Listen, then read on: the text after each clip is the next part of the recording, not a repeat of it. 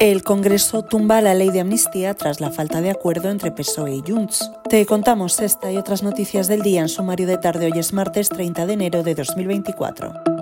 Los diputados del Congreso han rechazado la proposición de ley de amnistía con 171 votos a favor y 179 en contra, debido a la incapacidad del Gobierno de llegar a un acuerdo con Junts, cuyos siete parlamentarios han decidido rechazar el texto actual después de que el PSOE votara en contra de todas sus enmiendas, entre las que se incluía que el terrorismo o el delito de traición quedasen cubiertos por esa medida de gracia. Ahora la iniciativa legislativa se devuelve a la Comisión de Justicia, donde en el plazo de un mes se deberá negociar y aprobar un nuevo texto para someterse a un segundo intento, esta vez definitivo, de la aprobación en el hemiciclo.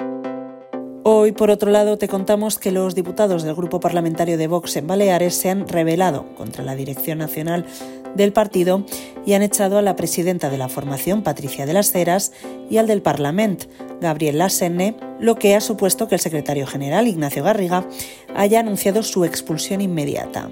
El malestar de los cinco díscolos se debe en última instancia a su falta de autonomía para gestionar su grupo en la región. En la página económica hoy hemos conocido que la economía española cerró 2023 con un PIB del 2,5% y un repunte de la inflación del 3,4%, según datos del Instituto Nacional de Estadística.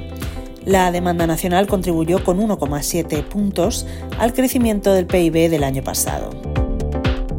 Para terminar, los penalistas consultados por The Objective sostienen que el último auto del juez del caso Boló solo prorroga la investigación sobre las injerencias del Kremlin en Cataluña y sus intenciones de desestabilizar España, pero reconocen que su redacción cobra una especial relevancia si un juez plantea una cuestión prejudicial ante el Tribunal de Justicia de la Unión Europea. Las relaciones del independentismo catalán con Rusia abrirían entonces la puerta a actuar contra Carles Puigdemont por traición.